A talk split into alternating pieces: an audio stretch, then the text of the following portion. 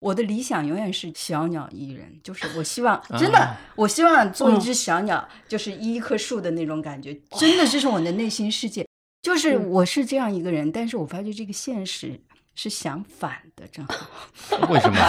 为什 么？这个这个这个世界给我想要的东西一直不给我，就是我永远找不到这样的东西。最后我说。我本来想做一只小鸟，最后变成一只老鹰了，怎么办？并且自己变成一棵大树了。对我本来想做一朵花，一一棵小草，变成了一必须成为一棵树，因为你不这样，你活不下去。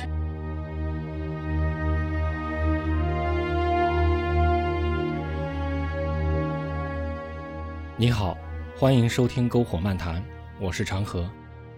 今天我邀请了两位女性，文化学者苏三。和建筑设计师何晴，他们是一对好朋友。我们想一起聊聊女性主义这个话题，听两位聊聊他们对自己的原生家庭、婚姻、社会关系、职业成就以及女性权益等方面的思考。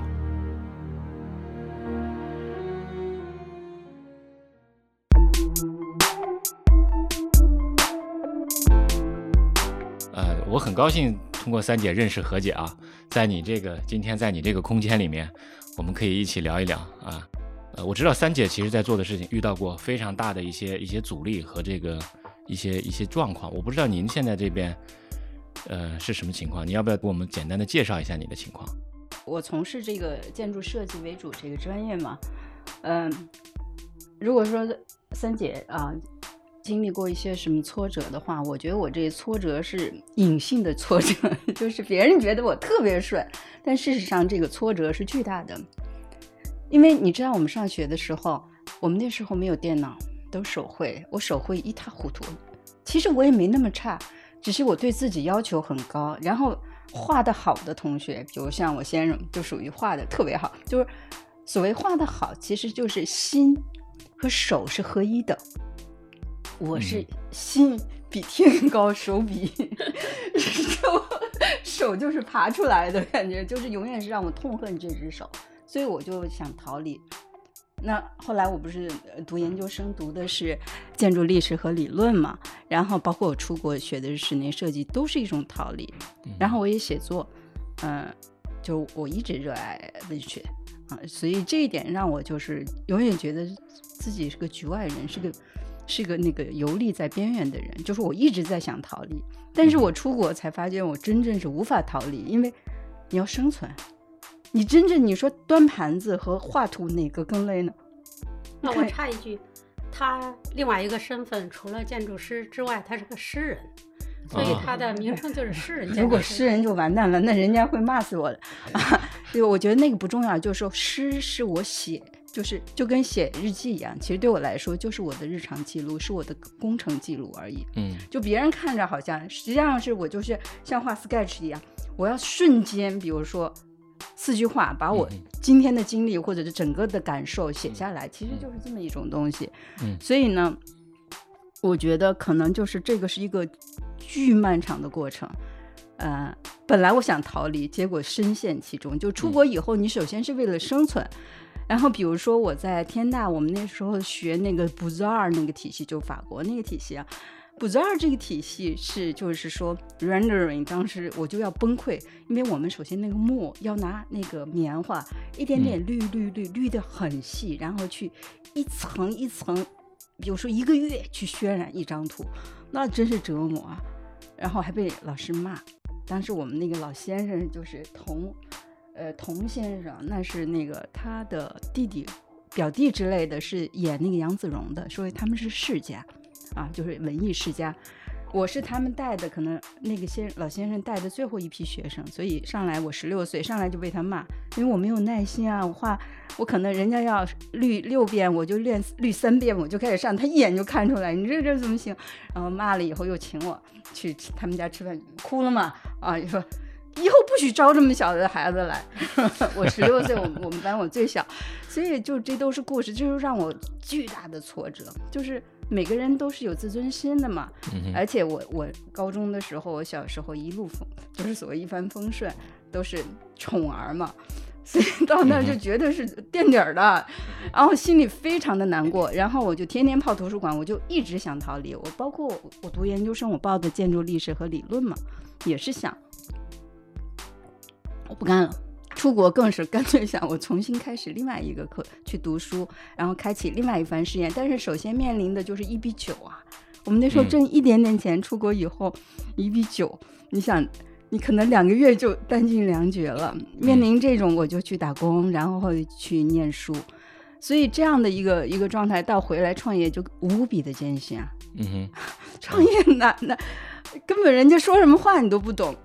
就是其实我们在做生意的这个方面的话，其实那就是说不管面对甲方、面对政府，它有一个语境，我们连这个语境说的是什么含义，我觉得我根本不懂。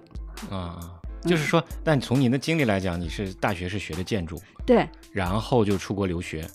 嗯，我在大学，我研究生在东南读的建筑历史和理论，然后我又大学教书教了三年。啊哈。后来我工作了一段时间，生完孩子我又出国的。啊，出国我又读了一个专业叫室内设计。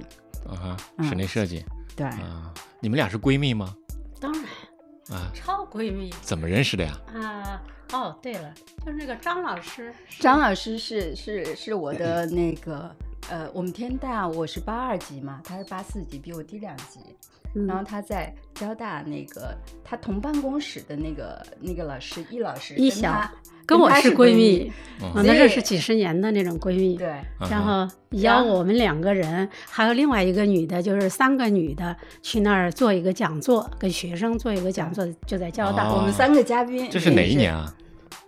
十年左右了吧？有好久了，反正六年肯定不止啊，对吧？我第一面见他的时候，我觉得哦，这人好神经病啊，但是是个是个很温暖的神经病。当然，别人也是把我叫神经病的。为什么？就是不同寻常。我们三个人去做演讲，哈，等于有五个女的吧。我记得他去的时候拿了好几盆儿，嗯，菊花开盛开的这个菊花要送给我们。嗯哼，你要知道，它不是不是一束一束的，是一盆一盆的。对啊，我我我觉得这个太超出我想象了。你送花、送手帕、送围巾都可以，没有见过送一盆带土的花的。啊哈，但送菊花在中国文化里面也有点那啥吧？啊，不是，我倒不在意花是什么，而是这种行为超出我的想象，所以它就引起我注意。白鹤，白鹤，白鹤，啊。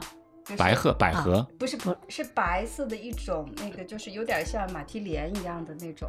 哦，有点像马蹄莲那样的。对，它是一个那种拧着的花瓣的那种。我忘记内容了，但是我就那个形象我一直记得。你知道为什么？是我比较细心，我知道你给你一束花，你肯定会它养死，所以我希望你别把它养死，所以就给的是一盆花儿。对对对。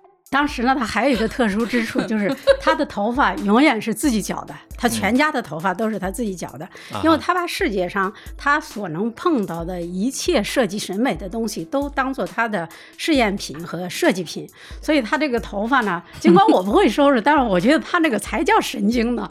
我永远是改过的。对我衣服也是改过，我的头发什么都是 DIY 的，都是自都是自己来的。然后他到我们家啊，我记得是去年还是前年去看我的时候，我妈妈就说：“呀，又来一个神经病。”就是我本来在我妈眼里就是神经病嘛。说我妈就问我：“哎呀，你们俩是神这神经病是谁跟谁学的？”就就是私下来问我，啊，总之我们俩就是比较偏离这个。正常人群的那种人，就在那一次呢，我发现就是演讲完了之后，我们大家在一起吃饭嘛，就是顺便吃个饭。我就在饭桌上发现他讲话的这个姿态呀、内容啊、性格气质，我说：“哎呀，这不是我的翻版吗？”啊，所以我就在那儿。啊，这个这个，给我递橄榄枝啊，对，我是他妹妹，对对，是他捡来的哈。然然后呢，我们俩就迅速的，就是等于是一见如故吧，就是对，就是一见钟情的意思啊，对对对对。然后就一起这样十年，对，十十多年了，对，并且这几年，尤其我研究这个文明学之后呢，我们两个人这个无论是坐在这个地方，我们俩经常在这个地方一坐就是一天。啊，就是接近一天。比如说我哦上午来了，中午吃吃完了饭，下午一直聊到天黑，就他躺在那边，我躺在这边，就夸聊一天。有时候我们要不在一起的话呢，就是通过电话能聊一两个小时，就快聊的我的气儿都没了，手电都没了，特别有话题。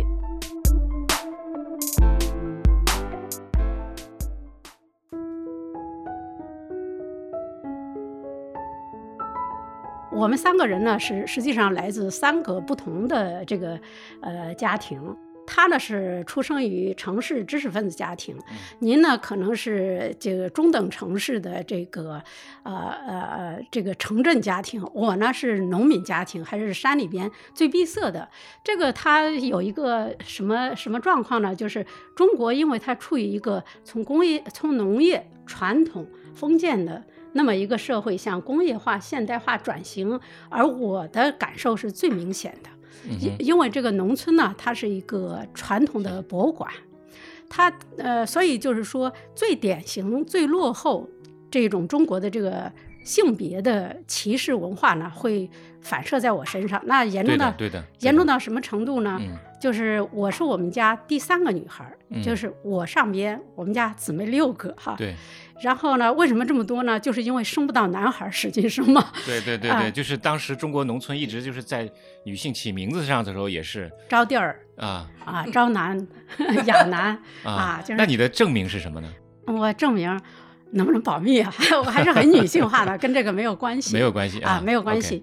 那么我呃，我有大姐，我有二姐，嗯我是第三个。我出生的时候呢，我据说我爷爷特别生气，我爷爷是有胡子的，说大家都看着我出生的那天早上，我爷爷撅着胡子就到呃河滩去了。啊啊，就就觉得又生了一个不争气的。那最后我们家有一个决定是怎么呢？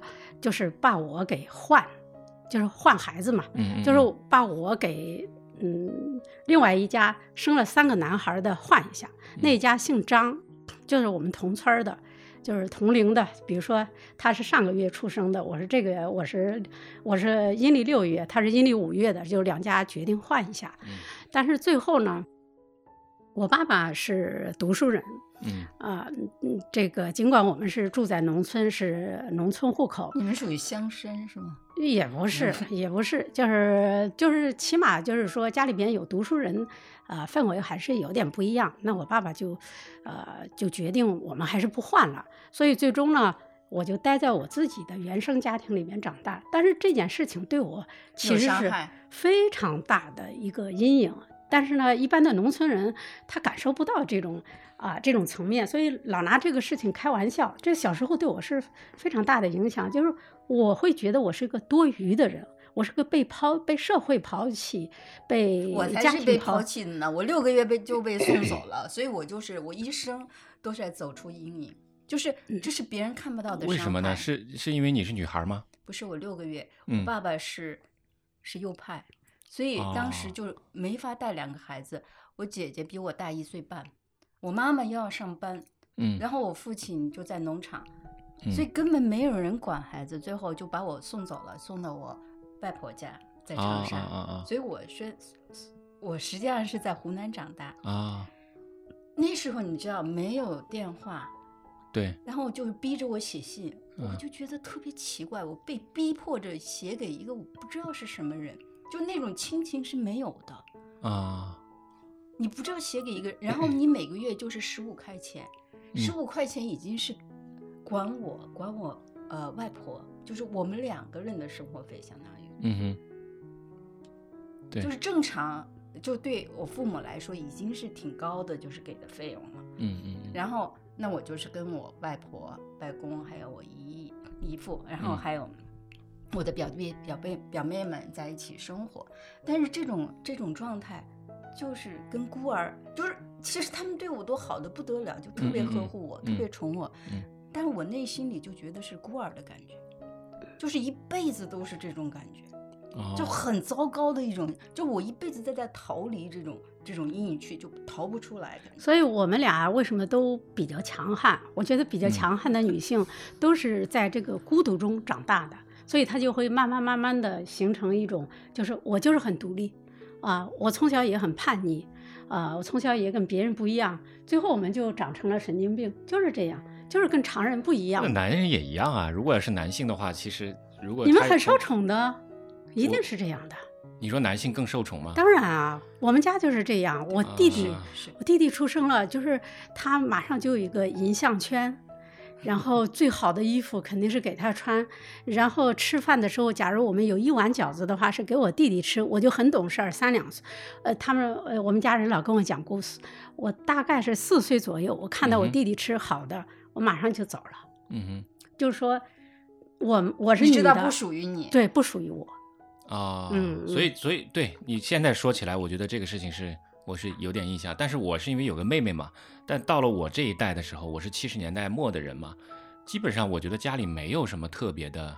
嗯，我我我好像我觉得好像应该我妈妈对我会有点关照啊偏爱啊，但是我我就没有那么多的那种你说的这种情况，感觉我没有。我妹妹应该我们俩都是公平的，基本上是比较公平的。那你哪天跟他聊一下，内心深处或许他有很酸楚的东西。好那我也不会跟我我觉得这个是是是是启嗯发了我，我觉得是需要去聊一下。嗯我基本上我就很少说这个事儿，因为别人看都是很羡慕我，因为嗯我小时候长得就是很可爱，就那嗯种嗯就娃娃一样的嘛，就是瓷娃娃的感觉。啊所有老师啊、老人啊，就是看到我的人都很喜欢我。嗯然后我又很聪明伶俐，就是我是跳级生，我就是比我同年龄人都要个子矮，都排第一排。对，然后呢，上课又很主动发言，然后又很聪明，老师每次都愿意跟你交流嘛。啊所以就是那种就是人见人爱那种，到哪都是招人喜欢。但是我内心里正好是另外一面，我到家里一句话不说，嗯哼，就属于那种就哦闷着。那我闷着就外面就就是是那时候父母父母都不在身边嘛，对吧？对，就是你会很，就而且我我正好我我生活的那个环境呢，又是跟外界很疏离的，嗯嗯哼，就是孤岛一样的那样的一种生存状态。嗯所以我是天天为什么我喜欢植物，喜欢动物，我天天跟这些东西玩儿。啊，然后我天天去采花，就开心的不得了，就摘果子什么，就是这是我玩儿的一个世界。对，嗯，所以这个是天然的，我觉得。哦，那我跟嗯你像，呃，就是它有像物理一样，它有一种应力。那因为在这种环境下长大，对于我而言，最大的一个生长出来的新东西就是叛逆，我也叛逆整个世界。就是呃呃，等于你有情绪，或者甚至是小时候你有你有这种伤害的这个这隐形的这种仇恨，所以就会非常叛逆。呃，跟家庭原生家庭也有叛逆，这种心理上这种疏离感啊。当然，我后来跟原生家庭的这个关系呢，也是因为。呃，我从十几岁开始出来上学，跟他们有些疏离。我其他的嗯兄弟姐妹都在原地，所以他们会觉得，呃，我好像感情跟他们不太一样一样。呃，但实际上这里边有很多的因素，比如说其他的我，我我在城市里边，呃，就是时间长了以后，这种嗯比较理性的这种表达呀、什么都可能是啊、呃不太一样的。嗯嗯啊嗯，原生家庭的这个状况就，我觉得就是说这样的一个性格的成长，对，促使了你们各自这走也没有说是你因为你受过痛苦，因此啊你就会成为文学家，没有啊，这个道理，没没有没有没有必然关系，但是这个里面对对貌似看下来就是说，对是事后就是说你们在做事情的时候就是你们是一个很有非常有坚定信心的一个支撑，对可以这么讲吗？就小时候我们都长大了，都成熟了，对，对就是说那种磨难会让你变得不一样。对，比较就强悍。其实对，就是你内心里有一个自我的世界，我觉得就是你一直在一个自我的世界里面，嗯哼，所以这个自我的世界呢，对我来说，我觉得我一直在挣扎。就别人看不见，都觉得你看你又上大学又是名牌，上研究生别人考不上，你就唯一的一个我们班十三个女生，我是唯一一个上研究生的嘛。啊，然后考大学，我当时山西大学附属中学，我是我们那一届应该不是排第三，就我们班我排第三嘛，因为我们整个五百人，估计后面歘都是零，就统共我们班十几个人上大学，所以就是当时就都是别人的哇光环耀眼，但对我来说就是就是重灾区，就是就是内心里就是亟待被拯救，所以呢。所以我觉得，可能我内心里一直就是挣扎的，不是这外在的东西，而是内在的东西。就是我，我不瞒你说，我就我的理想永远是小鸟依人，就是我希望真的，啊我希望做一只小鸟，就是依一棵树的那种感觉。真的，这是我的内心世界。就是嗯我是这样一个人，但是我发觉这个现实是相反的，正好。为什么？为什么？这个这个这个世界跟我想要的东西一直不给我，啊就是我永远找不到这样的东西。最后我说，我本来想做 一只小鸟，最后变成一只老鹰了，怎么办？并且自己变成一棵大树了。对我本来想做一朵花，一一棵小草，变成了一必须成为一棵树，因为你不这样你活不下去。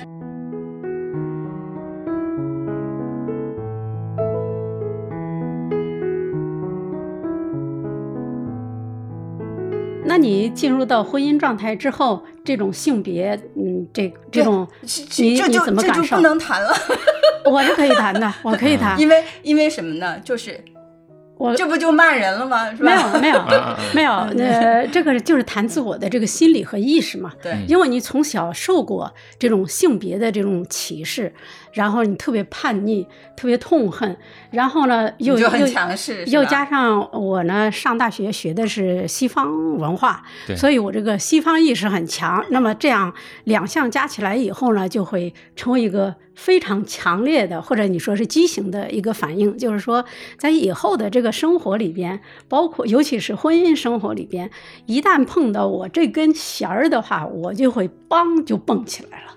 这根弦儿就是说什么，你不能歧视我，不能从性别上歧视我。比如说，有人就认为我，我从年轻的时候就有人认为说我老公特别优秀，我应该把一呃我的一生给放弃，全心全意的去支援他，去成全他，怎么样？我听了特别生气。嗯我那时候大概三十岁左右吧，呃，而这句话呢，我我一直记着，并且我一生我感觉我都在反抗这句话，反抗这种性别意识。呃，甚至我我我可以说，一直就这么强悍的成为你你这个成为呃那个那个什么苏三绝对跟这方面是有关系的创造文明学都是因为为了要证明自己的，啊，证明我我我是一个正常性别的人，我我不是，就是说，呃，到最后呢，我我会经常忘记我的性别，真的，啊偶尔三三几年前，我我我记得我有一次我正在那扫地，我突然想起来，哎，我是男的，我是女的，这个话题非常有意思，嗯就是我已经忘记我性别，其实这是非常好的一个状态。嗯啊、自然人，因为我是研究文明学的嘛，我有一种号召，我就觉得这个文明是一种自然现象，人应该回归自然。嗯，就是假如有条件的，实际上是贴近自然，呃，是最好的一种状态。应该回归自然，就是说我们这个性别意识呢，不要那么突出啊，故意给嗯把你塑造成什么男性啊、女性啊。除了这个生殖方面和呃一些自然的那些确实不同之外呢，没有必要强调嗯，啊。呃，我是我跟你不一样，嗯就是可能我们俩有一些很很相同的地儿，但是可能那只是一个结果的状态。嗯哼其实出发点是如此的不同，因为对我来说呢，就是我觉得是因为我缺那个东西，我可能就一直在寻找，嗯然后寻找不到的话，你就内心是极其痛苦。然后你怎么弥补这个痛苦呢？我我就就想一个招儿，我这一招跟你那招不一样。我想的这招儿呢，就是说我忘掉它。后来我为什么做事业？因为那个东西求不来，哼，因为你求外外面的世界，比如说一个男人或者一个朋友，你是求不来的，嗯，他会变，对吧？嗯而且他也不能不能满足你啊，你你你凭什么要求人家变成一个这个这个多愁善感呀？呃，怎么怎么了解你知己，又又照顾你？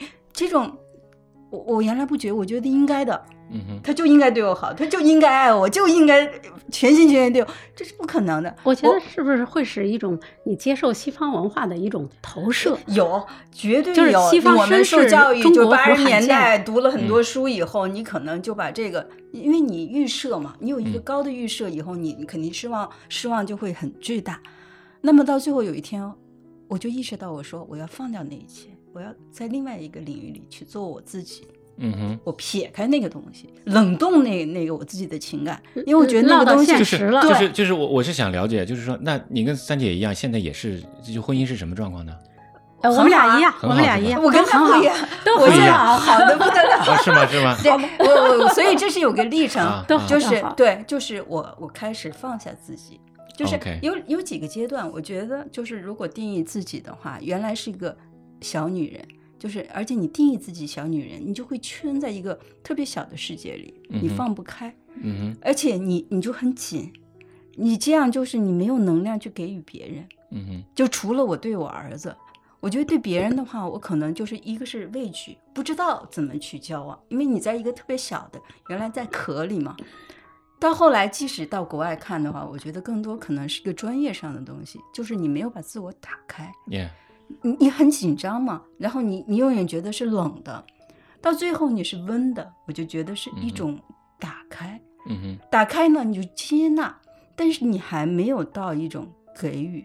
嗯，就是在婚姻当中，我觉得事业当中，其实到现在我事业上可以给予，但是我在婚姻当当中，我一直认为就是我应该是接，就是其实你还是一种就是男尊女卑，或者你有 你有这个传统的印记，所以你觉得我应该是被照顾的那个人，对我应该是被爱的那个，就是这是你的你的就是一种霸道，其实是不对的。其实应该反过来，就是调整自己的对，所以我最后男女就说平等，真正对平等。就是那你内心里你会觉得，凭什么我照顾你？应该你照顾我，凭什么我做这件事儿应该你做？就是你内心里就是，即使你不说，你很优雅，但是事实上你内心里还是这样一种透视。所以因此就是让你痛苦的是这些。我可能到很后面的一个阶段了，就是我跟所有和解。我真的是那天我跟你说嘛，成熟了，他以为那个就是说我我那天我真的是我一句话不说，我在然后老徐就会，哎，你你你别生气啊！我说我真的没生气，我说不值得，因为我说我真的是在想问题，想大问题。我说你没 没犯病吗？我说我真的是因为明天我要交一个稿子，我说明天我在想什么什么事情，嗯嗯我真的是完全就是忘掉自己，他就以为我又进入那个生气的状态。嗯然后你比如他跟我说话就没看见没听见是吧？所以呢，我觉得就是这个所谓我们说的特虚的那个什么小我、中我、大我，其实在我身上，我觉得是完全是靠自己去去悟。嗯所以我现在真的不生气，我任何事儿到我这儿两分钟就过去了，就是我可能有瞬间的反应，然后我都能宽容。然后我也能够去给予，以前我是做不到，就我能宽容，极限了，我无法做到给予。就是我我我还是不太理解你说的这个这个语境是什么，就是这个家庭关系是什么样一种情况下才促使你这种事情发生？我觉得不能怪别人，是怪我自己啊，因啊，为我、就是你刚开始在跟这种夫妻之间的关系中间寻找角色的时候，对啊，就是表现的是一种弱者的角色。不是 我是弱者，但是我又我又很强势，我就我他会有冷暴力啊，我会觉得啊啊，你对我不好，好不搭理你了，走了，是吧 OK 我不跟你说话了，OK，呃，是吧？那我觉得这个是我的本能，我觉得这很对。对但是实际上是你换一个角色看，这就是很狭隘嘛，嗯，啊啊，对对吧？你凭什么冷暴力人家，对是吧？对就是你，你你你实际实际上自己就是，呃，放不下自己。我我我觉得从你们家的这个例子，因为你们俩同时又是同事嘛，对，很多人说你们怎么活呀？天天同一个领域的又是一个。一 一家子做同样一件事，每天同一辆车，上下班在啊一个、啊一咫尺屋檐之下，你们怎么活的？呃，从某种意义上，我觉得他从这个职场上已经获得了男女平等，啊，甚至他还可能更强势一些，比老公更强势一些，啊，嗯，那我觉没有，得，我跟你讲，职场上是这样，嗯，就是虽然就是因为我这个这话也是真的是几乎是不能讲的，因为我们还是个男权社会。对对对对对，然后呢，就是呃，我跟你讲一个亲身经历的例子。我我在广州那个项目，他那个几个合伙人之一，那个人是个沙场的那个，比如说是大股东啊，他是媳妇儿。那么他跟他先生是这个拥有这个沙场，就是比较大的产业的那种，嗯最早一批那个在广东富起来的人。嗯哼。然后他我们做那个项目，他是嗯三家人，等于是六五个股东，嗯哼。嗯，她她是胖胖的一个女生，也没什么文化，但是就是永远是就是你感觉就是那种跟一尊佛似的在那儿，然后呢笑眯眯的，很也很大方，然后嗯，她就有一次呢，我们俩随便聊起天来了，嗯她就说，我觉得老曲比你厉害，老因为公比你比你厉害，我说嗯为什么？因为整个项目从头到脚都是我做的嘛，嗯。啊，嗯去那儿现场嗯。跟他们交流，处理工地上的事儿也是我。然后他说，我就觉得是这样，所以我就觉得这就解释那个，就是说无论你做什么，嗯，大家永远认为是老曲一定比你厉害，嗯。就是说嗯。啊，他不需要道理的。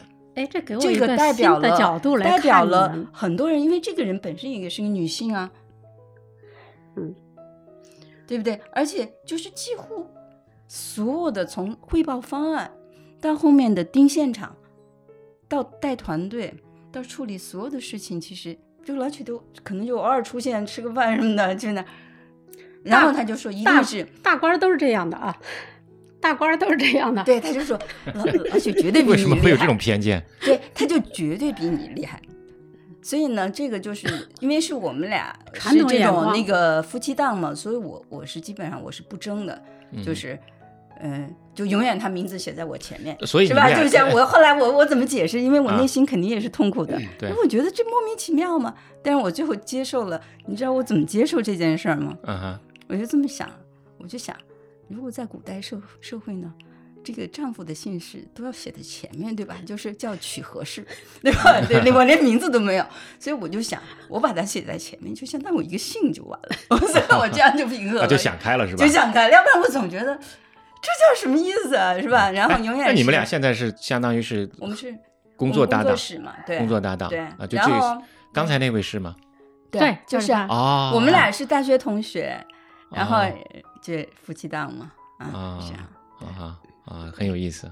他刚才悄悄的探了个头 对人特别好 啊对啊！啊。但是这这种，但是你我看了你先生，其实这种这种对你的支持也是蛮大的，对吧？当然了，啊我跟他说，我说没有你，我根本不会做这一摊儿。哦，你看看人家厉害吧，你嗯都不知道人家厉害在哪儿不知道，啊。所以就刚才那个女的对你们的这个评价，对老曲的这个评价。给了我另外一个视角来看待你们的关系，真的，我以前没有从那个角度看过嗯哼，啊，嗯我只是听你一对吧？面之对吧？词，对吧？对 嗯吧？是吧？嗯哼，嗯，嗯不是那个，那是就是专业是专业，夫妻是夫妻，我觉得是那是完全不一样的事儿。当然但是我就用这这个是这个这个例子来说明一个就是偏见。没错，嗯没错比如说，同样两个人出现的话，人家一定认为那个男的比女的强，嗯哼对吧？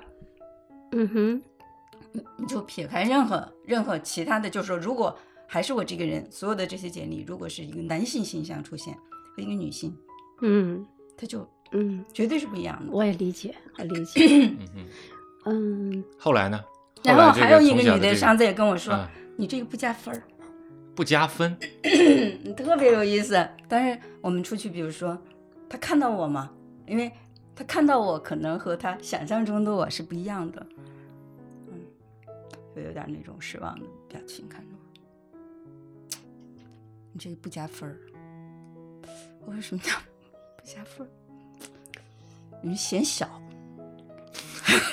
你太显小，啊，就觉得就是你的形象是一个是一对，个不加分儿。弱对，就是说他想象中的啊就是是一个，他觉得你控不住场，啊，呃对我不知道，反正他就他说了一个话，就跟那个说、老曲肯定比你强啊，就是我做了什么，他最后就一句话。但是但是然后这个也是说你，他一看到我的就是不加分儿，你知道吗？就是你的啊形象，呃，或者说你的这种给人的感觉，跟你做的这件事儿来说是减分儿的。嗯嗯，是个女的也是，我能理解，嗯，她她直接看到我就是说很奇怪，为什么嗯你们都会遇到女性会这么对你们来讲？其实因为我们是中国人，首先是但是中国人女，性比较敏感，可能她能他能从世俗的眼光告诉你，对，而且他是你这个不符帮你世俗，哎，他是在帮你，不是说害你，啊都是都是比较对你工作更好的。嗯在 工作之余，相当于我们这聊天的时候说嗯，你不行啊，你这个。嗯，我明白了，我明白了，我嗯明白了嗯啊，啊这都是这种，下次你得剃个秃子才才行啊。这个算嗯是也算是很私密的一种一种交流吧，不是一种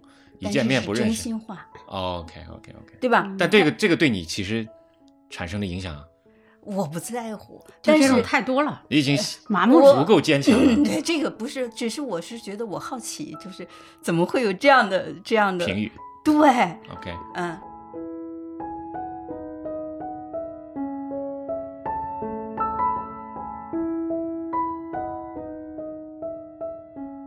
我再想听何姐讲一下，就是你做的那个北京的有一个那个安居房的那个那个事情。啊，那是那个湖南常德，常德对大老西门哦老西门，我以为是北京的，所以我想听您讲讲一下这个和您的这种女性的这个角色有没有什么关，关那个其？实是特别有 老西门和你的故事开始讲吧。对对，OK，老西门是我们得了好多奖项的一个一个项目。嗯嗯，很多人说这个呃，这算个什么呀？吧，就是东拼西凑嘛。嗯然，后觉得就是看不懂，或者说乱七八糟。嗯然后也有人说这有什么了不得？就是不就是做了一个回迁房吗？所以我就觉得就是。如何看一件事儿，实际上是有不同的维度去看一件事儿的。嗯嗯那我就反向来问：如果你来做，会做成什么样？嗯哼那就是万达了，就是嗯万科，嗯哼做的好一点是万科，做的嗯差一点是碧桂园、万达这样的水平嗯它会什么样呢？嗯哼就商业利益为先嘛，嗯，明白，清除所有的记忆嘛。嗯哼所以你不要说这个东西好不好，嗯我从来不觉得自己做到天儿上去了，做了百分之百，嗯哼不可能。中国的现实也不可能做到这个。但是就像我说的，就是为什么嗯比 know why 比 know how 要重要的多得多？对我来说，就是我要给自己一个答案，嗯哼我要给在这儿生活的所有人一个答案，这个比什么都重要。嗯哼就为什么做这件事儿？如果我有机会，我为什么不去发一点声音？不是为我自己啊，我又不住在那儿，嗯我为所有人。就卑微的生命，它也是生命，嗯就这是我一贯的主张。就是小草，我都舍不得扔它，我都我都得养着它，何况人呢？所以我觉得我是这样的一种态度去去看我经历的人和事。所以这个东西不是说一个混凝土的房子里面住了两个人还是十个人，它实际上就是生命。嗯城市也是有生命、有记忆的。嗯嗯所以我在，就是我把我的故事写进去，每个人都在这个故事当中。其实嗯啊，所以它实际上就是我生命的一个延续啊。就我我把我生命的能量，我以前说我是一个小我，无法给予。嗯那我其实我做事情的时时候，就是一个大的给予，一个大的释放，就是我攒了很多能量，嗯我突然有一个有一个闸口可以释放出去，而且每个人有在其中有自己的故事这就是它的重要。不是说我这这块色儿抹的好不好看，那块材料用的怎么怎么样，重要的就是说我让所有的人有机会回到他的故乡，他的故乡就是他的脚下，不在远方。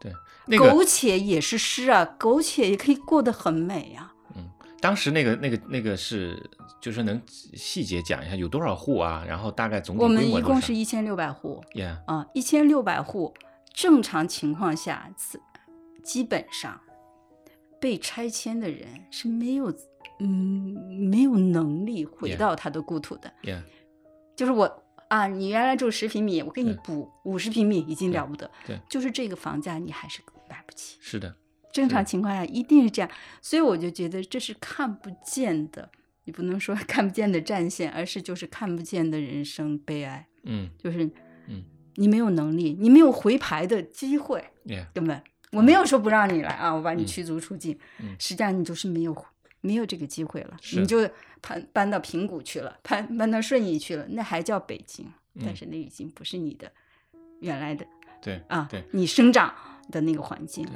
那后来这一千六百户都回来了吗？对啊，就是我给了他们这啊个机会，他可以说我卖掉这个房子，我挣一笔，也是我给他的机遇，OK，对吧？嗯因为他如果说我没有钱，好，我把这个换，就像他把他房子卖了一样，他就可以 有钱了嘛，是一样的。因为那些人可能他根本没有机会挣钱对吧？我你给了他唯一的一次机会，让他可以改变他的生活。我对嗯他们夫妇俩的这种作为建筑师，我为什么会比较喜欢他们、欣赏他们呢？嗯呃，就是在我心目中，他们是特别有情怀的，嗯。或者说在这个时代，大家都觉得是物语横流的这么一个时代呢，嗯他们能沉下来，呃，去真心实意的为这个用户。甚至那那些回迁的人他都不认识，但是作为一个有知识分子的这个情怀，他要去考虑他们的需求，嗯他们的这种呃怀乡的这种。这就是职业嘛。我说职业，我们看到刚才我说画画画的好，或者能解决这个工程的问题，我觉得那是职业的一个范畴。我们职业就像我刚才说，如果有三个范畴、五个范畴的话，有一个范畴是缺失的，是零。嗯，那我就希望我能把我对这个领域的认识多加一个注解下去。耶啊，它不是你看得见的，而是你心，所有人都能看得到，所有人都能感受得到，不管是你外来的人，还是就当地的居民。对对对，对不对？所以这就是我觉得我们这个职业，就是我一直说我是个小女人。嗯，我说我怎么会做了这么巨大的一件事情？就这就是我觉得就是就是人是情感动物，这个情感会有极大的号召力。嗯，我有一次在就在老西门，我多说两句哈。有一个人对面就是过来就就说啊，这就是我们这个地方的设计师。看那人我说不认识你啊，然后他说我是这儿的住户，然后这是我们家的亲戚，我从湘潭了啊，他们那个周末来，特别荣耀的嗯说你看我们这地儿多好。你想他成为一个平时就是家里人都搬走了亲戚。他周末请人家来这儿玩儿，就是你一个家怎么可能形成这样的一个一个状态，让人来以此为荣耀？说那我们特别开心。然后我我就问他，我说你怎么认识我？他说我看过你的视频，在在某一个他们的展览上。所以就说，其实这只是我遇见的，还有很多你没有遇见的人和事儿呢。所以我觉得这就是对你的回报。对，它是一种感染人的。就是人活一辈子为了什么呀？嗯，那你觉得？你觉得就是说，你的这种情感在这个建筑上的这个这个投射，跟你跟你的性别有关系？嗯哼，因为会更细腻吧？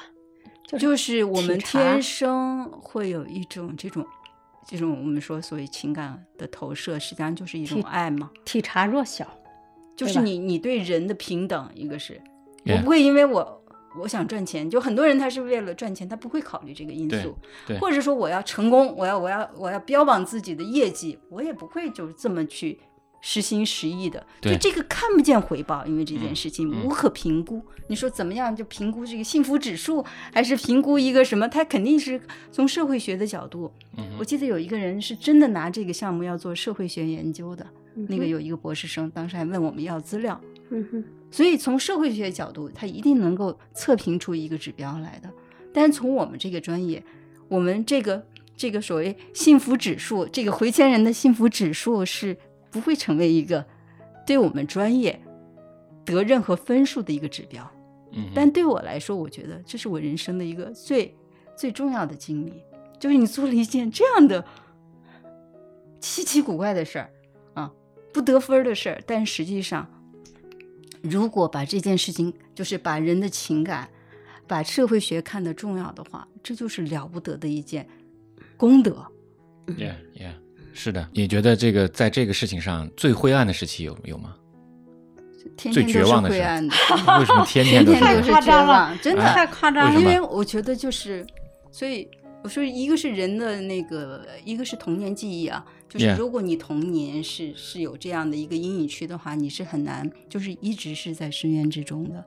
然后，当然这个我我们已经很幸运，在这个时代当中，他给了你机会。但是机会其实你要去跨越的话，都是痛苦。当然，因为其实你不，你没发觉中国这个社会并不公平吗？嗯如果我们要谈论公平的话，就就哪里都没有绝对公平，没有绝对公平。也就是说。你要付出的可能是百分之三百，才能得到百分之一百。反正对我来说，我觉得是这样。所以我也不去计较，我也不去特别的抗争。唯一我能做的就是说，我要求自己把自己能做的事儿做到百分之三百，得的是百分之五十，还得的是百分之一百。对，那是就是你的运气了。所以我把自己的心放的特别低。啊，所以这样的话，我才能够就是把那个把能量，我经常说一个能量的话，就把这个能量就是攒攒攒攒到一定程度，歘，有个释放。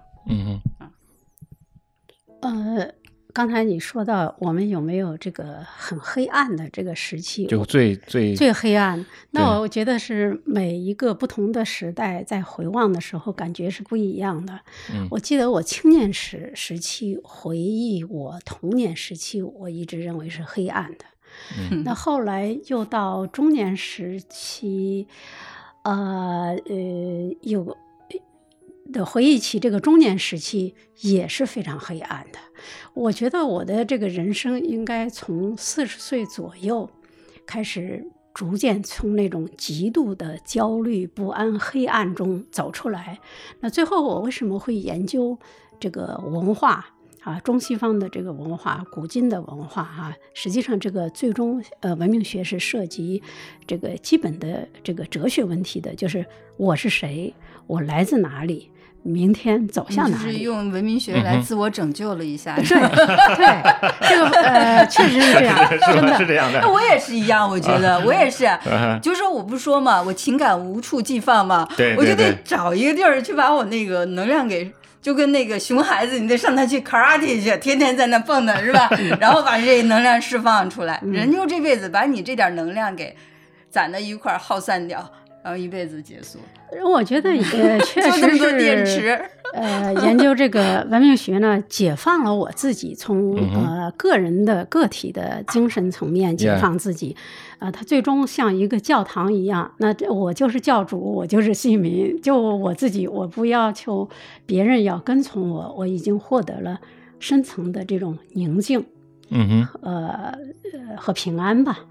呃，从这个社会角度而言的话，那这个文明学呢，它实际上是这样一个研究，它就是把中国问题、中国焦虑放在世界的呃大框架对人类和放在大历史框架嗯下对。来解释中国为何如此，中国对明天将怎么样？我要插他一下，就是这个苏珊这这方面呢，给我很大的一个，嗯，就是一个也是替我做解放哈。嗯对因为这完全是不是是无心插柳，因为他没有想解放我的意思，我 我是 他是解放他自己或者是帮别人，但是对我来说就是。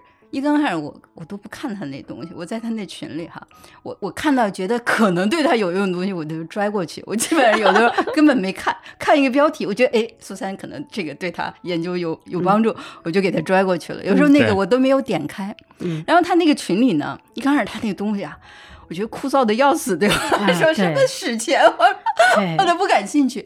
但是后来他们因为研究的问题，我看大家那个嗯跟现不仅实关了跟现实有关了，一个是后来呢，也是我觉得他那个东西是一个潜移默化的过程，就是嗯。人对任何一个命题啊，嗯。因为这个东西它不是说看一眼就明白的事，不是眼球动物，是一个思维动物的话，嗯，那你必须对这个有一个浩瀚的知识的一个积淀和和提取啊成为你自己的一个观点。所以呢，我我基本上我一我在他们的群里一声不吭，因为我说我没有资格对吭，我我不了解，但是我感兴趣，而且我渐渐的越来越感兴趣，因为我觉得在这里面你能你能看到一个。呃，呃每个人哈，在这里面的进步，嗯，甚至有时候是吧？Yeah 或者是看到一个群体的进步嗯。啊，不是说某一个人而是整体。比如这个群里有二百个人，比如可能有二十个人在那说话，但是你你会看到这种变化，明显的就是这个嗯群也在进化，我就觉得。yeah, yeah, yeah 那你自己的认知也在进化，嗯所以我觉得这个对我来说，就所以所以所以它是是相当于是给我开了一门课，就旁听课，我在那儿听着听着听着，就是对我我有帮助。我很好奇嗯，啊，三姐的这个她的这个理论体系构建对你有什么影响吗，？哎太有影响了。啊，能举个例子吗呃，我其实我是一个偏执狂嘛，？Yeah，就是我对我喜欢的事情会啊喜欢的不了，嗯对我不喜欢的东西我就痛恨，我就是非黑即白嘛，嗯哼，就是情感是这样对很多事物的判断，嗯哼，所以它不是一一对应，说哎那个文明学学了以后，我做设计就做得好了，没那么回事儿，不可 啊能，对吧？它会嗯改变你的一些思维状态，，Yeah，就是你对事物的观点。嗯或者说一种触觉的敏锐度，嗯就捕捉信息，对于对于这个世界的一种一种一种人和这个世界的关系的一种嗯一种站位，就是所谓宏大叙事。我以前都是逃离的，我觉得那个东西跟我无关。yeah 但实际上，宏大叙事跟你一个我我我们在某一个点上做一个美学的工作，大家很多人、连他都认为是个美学的呃工作，我们做的、不是。嗯啊，就是我们做的根本不是美学，美学是最终的呈现而已。嗯嗯，所以可能跟他那个就是说左右分不清啊，或者不分左右啊，这个就是你怎么能够有一种抽离出这个现象的一个更为本真、更为呃有内核的嗯哼。一一种能够所谓我现在我说的叫时空定位法，嗯，时就空定位法，是时空就是嗯我们我们正常大概认为我们的设计就是叫空间定位法，嗯，对吧？X Y Z X Y Z 对，但我觉得我现在我上来看这个问题嗯就已经变了，，OK，就是我不呃绝对是文明学的影响讨。厌，不是不归到你那儿去，还是何老师聪明，因为 X Y Z 已经变了，嗯。就是 X Y Z 它不是说空间轴，X 应该是就是如果说是最主要的一个变量，它肯定无疑还是空间。对，我们以前有一个特别有名儿的那个呃书叫《时间、空间与建筑》，嗯是是一个瑞士的历史学理论学家叫呃诺贝尔舒尔茨他写的，所以这个是我们必读课，相当于是叫《时间、空间与建筑》。他就觉得这是经典。我现在再看，我觉得还是在一个圈儿里嘛。嗯哼，就时间、空间已经是把这个历史这个轴加进来了，嗯哼，但是呢，他讲历史仍然还是等于空间的历史嘛，对吧？这个轴还没有拉开，所以我我我说我做老西门为什么就是它不是说你去抄那个样子有意义，因为不是形式，不是空间，嗯哼，而是人文情感、人文温度，这个东西是另外一个维度，就是那个轴。如果说我们，所以时间是一个漫长的轴，然后情感呢又是脱离于时间和空间之外另外一个轴。所以我现在叫 X Y Z 新定位法，嗯。立体的，嗯，对。有啊立体。对，嗯，对。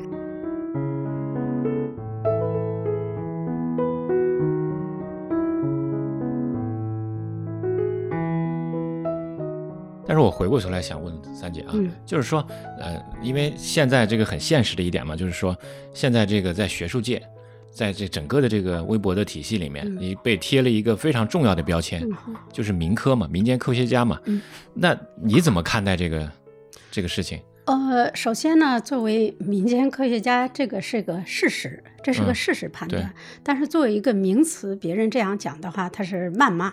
嗯呃呃，我我我相信这个身份本身比性别嗯更重要一些、嗯啊，嗯呃，带来会带来很多的麻烦。但是从我自己的这个角度而言，假如不是这个身份的话，我就做不到今天，嗯因为我这个冲破了一切的嗯阻碍或者嗯是框框对，框。所谓民科就是有有一个自概念由，不是，嗯就是说不专业。对，对对对吧对对，第二，不严谨。嗯嗯嗯对，但是为什么一定要专业，一定要严谨？有没有另外一种，就是我是探路者，我是带着血迹在那儿开山辟路的人你还要求我这个要穿着华丽的这个衣冠嘛？嗯都对是一样的道理。对我觉得对这不是对对，呃呃，社会的这个宽容度还是有。嗯你比如说嗯最近，呃，像呃英国的一个学术团体，嗯啊，就看到这个文明学的这个价值，他希望来做一些翻译推广工作。嗯呃，那他们当然是非常专业的哈就是西方英国这边的。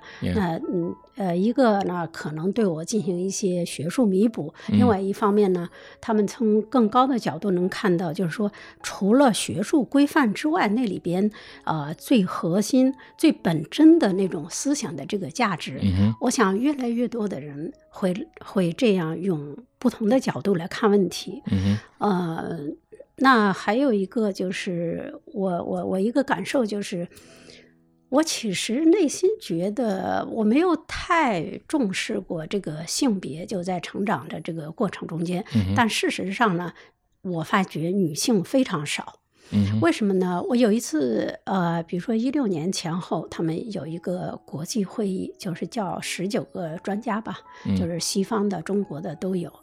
那、说的这个很可笑，我不仅是唯一的一个民科，嗯。而且我是唯一的一个女性，啊哈。所以这个给我很震撼的这种感觉。嗯呃，那另外一个呢，在思想领域本身女性就很少，啊对我们说思想嗯啊这个领域来，这个很准确，就是来判断我就是要用思想，因为我这是所有的是历史，也不是是考古，因为你个出发点应该开始是从那儿。对，嗯然后那个我不感兴趣，历史和考古就单独的嗯某一个学科，我我我我其实最感兴趣就是他思想的这部分能给人启迪的这部分，嗯嗯嗯，嗯对吧？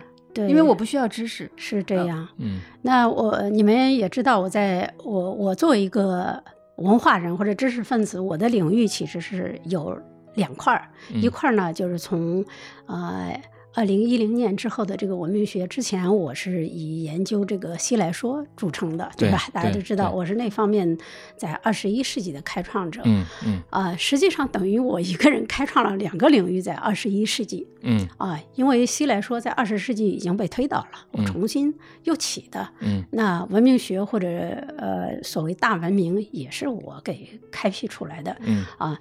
那我觉得这个思想的工作量这么大，所以我有时候也有点那个萝卜快了不洗泥的这种啊、对自己的这个一份宽容，就是说那个规范的这个事情让后来者去做吧，嗯，我嗯只管向前冲，我要做战士，明白而，不是像去年嘛学者，。去年嗯他那个说，他告诉我说他都要死了，对对对，真的很很这个这个吓人你的这个身所以体不好，我确实他。那个那时候吃中药又贴又弄的，我看的我就觉得嗯就跟没气儿了似的。所以现在我就是为了身体健康，就是赶快给 close 把这个工作给他画个句号、啊，呃，先救命。我我然后我就跟他说，我说其实这个是嗯特别耗人的，就是嗯思想其实是是的，透，支你的你的整个人并的精血的，并且越嗯。深的思想，我感觉是越需要一个人孤独去完成，对啊，不能跟别人，不是说不能讨论，而是说，假如说人很多的话，你思想老被拉到你不专注的地方，所以你一个人要几个月谁也不见的话，会越来越深，越来越深，就是挖到井底了。嗯，然后你会自己才真正可能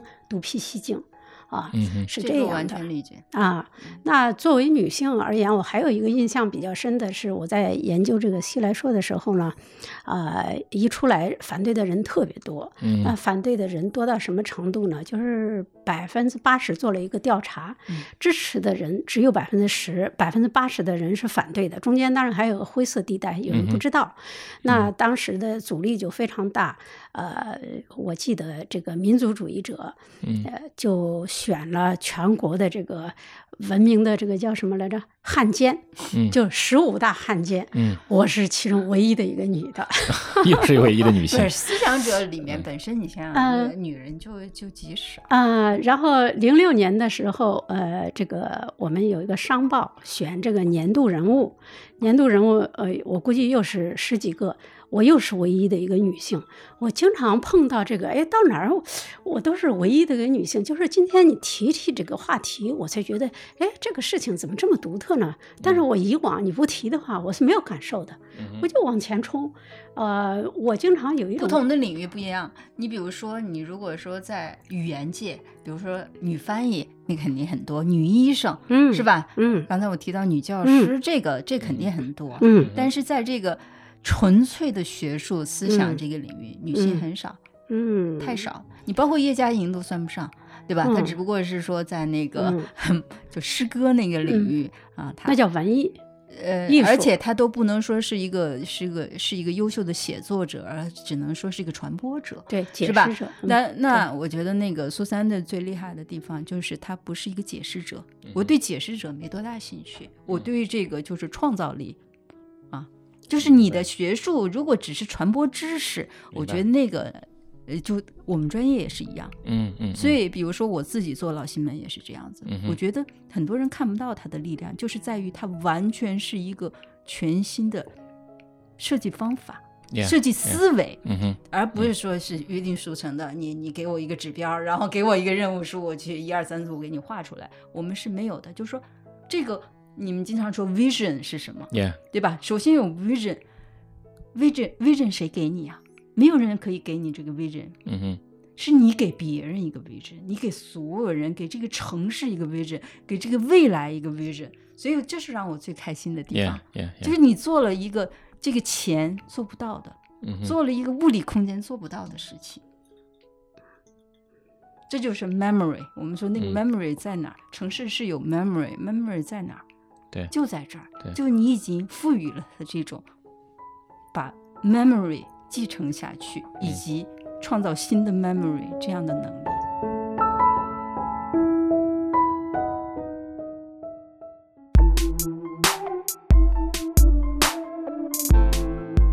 你们要不要给给你们身为同龄人的这个女性讲两句？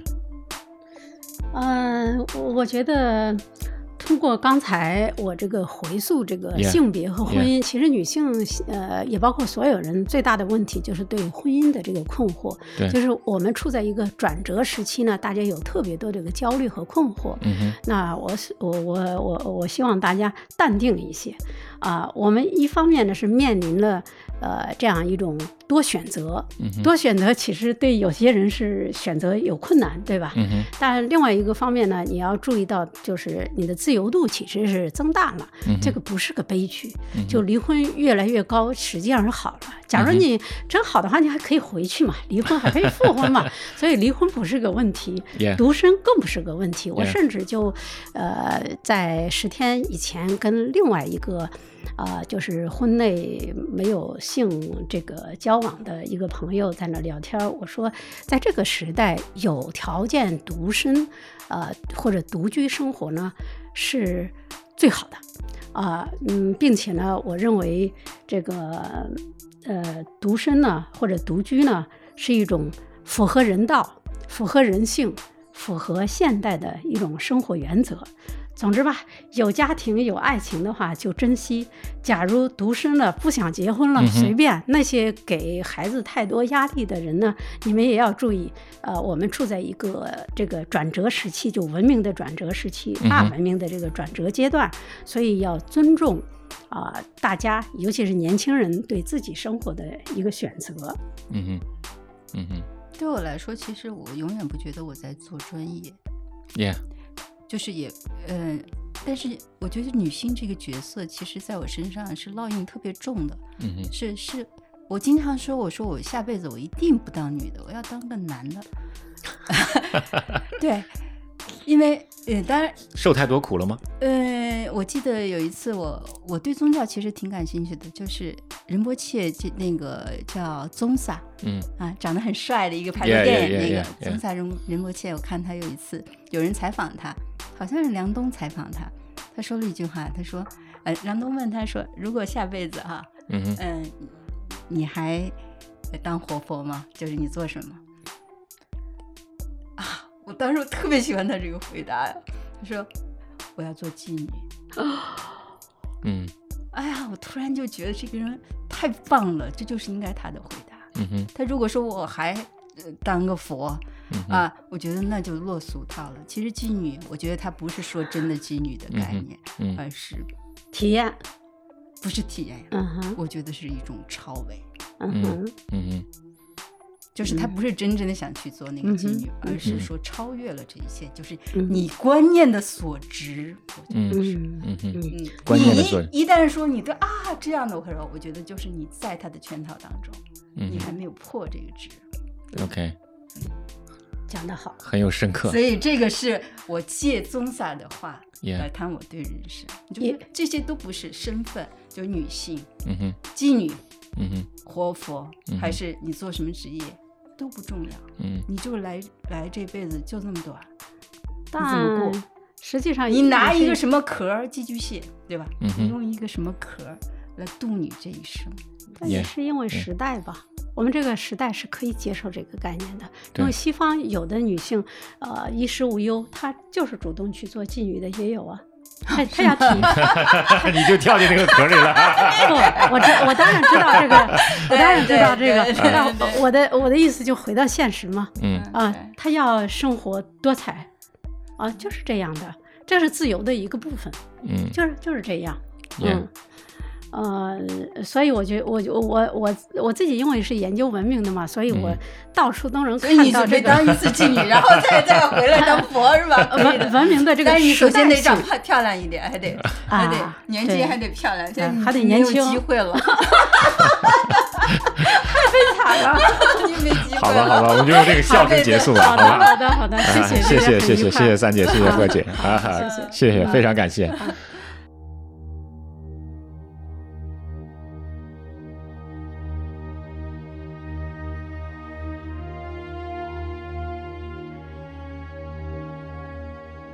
你现在收听的是《篝火漫谈》播客节目，我是长河，一个二十多年的传媒业老兵。这是一档我和我朋友们的聊天节目，由篝火故事和麋鹿 FM 联合制作。在我以往的工作和生活中，我认识了很多很有意思的朋友，他们很多都是各行各业的专业人士。我很想邀请他们一起聊聊天，大家围聚在一起，在这个浮躁而喧哗的时代，听他们讲讲那些不为人知的故事。所以我决定开一档播客，名字叫《篝火漫谈》。篝火漫谈名字的起源是原始社会人类围着篝火分享狩猎经验和个人感受，这一直都是人类最原始、最本能的社交方式。它代表了一种自由平等的分享精神。篝火漫谈正是来源于这种精神。我希望和你一起开始一场立足于现实又超脱现实的思想之旅。让我们在今后的时光中，一起围着篝火，倾听对这个时代最有价值的见解。本节目在苹果播客、谷歌播客、Spotify、亚马逊音乐、Turnin Radio、喜马拉雅等各大平台上线。除了以上平台，你还可以在 Pocket Cast、Overcast、小宇宙等播客 APP 搜索“篝火漫谈”，收听我们的节目。欢迎订阅、收藏、转发对你有价值的内容。谢谢。